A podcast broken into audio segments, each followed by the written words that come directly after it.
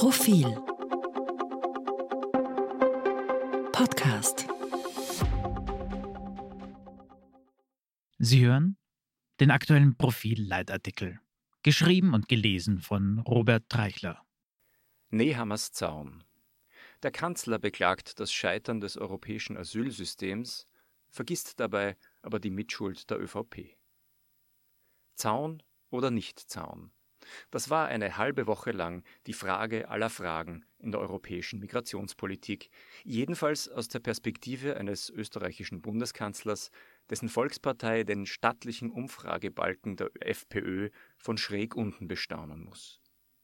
Verstehen Sie mich nicht falsch, ich habe prinzipiell nichts gegen Grenzzäune, solange sie nicht dazu dienen, dort rechtswidrig Zurückweisungen ohne Asylverfahren, sogenannte Pushbacks, durchzuführen. Karl Nehammer hat auch recht, wenn er von einer Migrationskrise spricht. Denn wenn in einem Jahr 110.000 Asylwerber in Österreich aufschlagen, von denen die meisten in keinem der Länder, durch das sie gereist sind, registriert wurden, dann muss ein Kanzler nervös werden. Nehammer schnaubt zu diesem Thema gern den Satz, das europäische Asylsystem ist gescheitert. Ist es das? Zunächst ein Lob. Auch wenn immer wieder skandalöse Vorkommnisse bekannt werden. Frontex-Pushbacks, unzumutbare Zustände auf Lesbos, Menschenrechtsverletzungen in Ungarn, Anlegeverbote für Flüchtlingsschiffe in Italien, muss man der Europäischen Union und ihren Mitgliedstaaten bescheinigen, dass sie generell mit Migranten menschlich umgehen, und gerade Österreich agiert in vielerlei Hinsicht korrekt. Asylwerber werden grundversorgt und haben Zugang zu rechtsstaatlichen Verfahren. Die Kanzlerpartei hat das gute Recht, darauf hinzuweisen, wenn etwas im Argen liegt. Im Vergleich mit anderen EU-Staaten stranden zu viele Asylwerber in Österreich. Zudem häufen sich Anträge von Leuten, die nicht im entferntesten Asylgründe glaubhaft machen können, etwa Migranten aus Tunesien, Indien oder Marokko. Die traurige Wahrheit ist, dass sich die Migrationsströme immer wieder verlagern und seit Monaten steigen die Zahlen eben vor allem entlang der Balkanroute. Das ist Pech für Österreich. Aber ist es auch ein Beweis dafür, dass das europäische Asylsystem gescheitert ist? Ja. Bloß sollte sich Kanzler Nehammer die Zusatzfrage stellen, wie groß der Anteil der ÖVP an diesem Scheitern ist. Wie sehe denn die logische Lösung des Problems aus, dass sehr viele Menschen in die Europäische Union drängen und einzelne Staaten wie Österreich und Deutschland überproportional davon betroffen sind? Richtig. Es braucht ein gemeinsames europäisches Asylsystem mit einheitlichem Recht und der gerechten Verteilung der Lasten. Wenn Massen von Migranten in Lampedusa anlanden, sollte nicht Italien für alle verantwortlich sein. Wenn sie von der türkischen Küste nach Lesbos übersetzen, sollte nicht Griechenland allein damit fertig werden müssen. Und wenn sie am Landweg nach Österreich strömen, sollte nicht unser acht Millionen Einwohnerland alle aufnehmen müssen. Diese Vorschläge gibt es längst.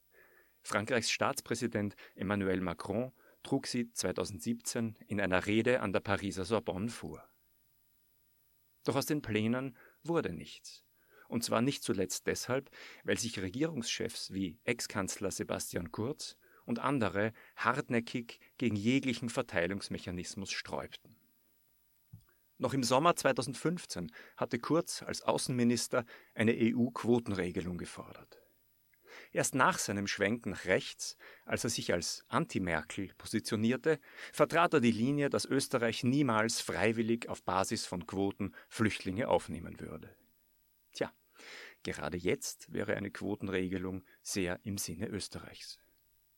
Die Europäische Union, ein hochentwickelter Wirtschaftsraum mit 450 Millionen Einwohnern, kann die Zahl an Flüchtlingen, die für ein Land wie Österreich enorm scheint, locker absorbieren.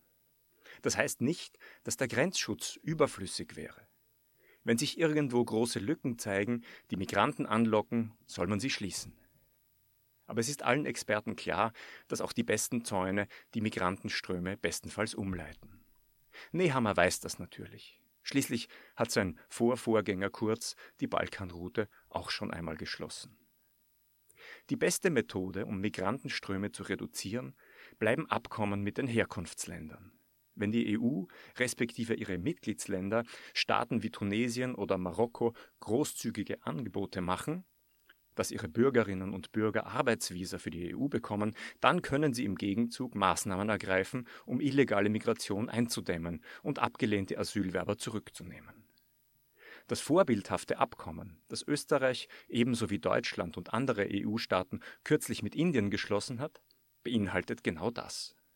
Die Verhandlungen der EU-Kommission über Rückführungsabkommen ziehen sich seit Jahren, weil die EU den Verhandlungspartnern keine attraktiven Gegenleistungen anbieten kann.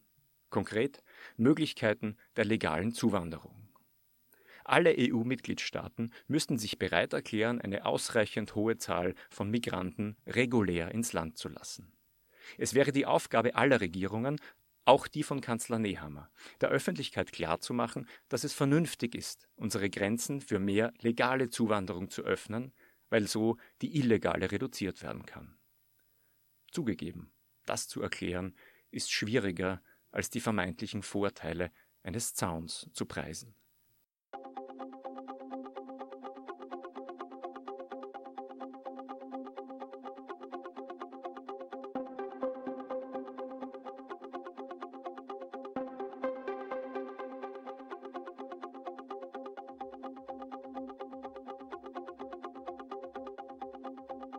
Mehr zum Thema auf Profil.at.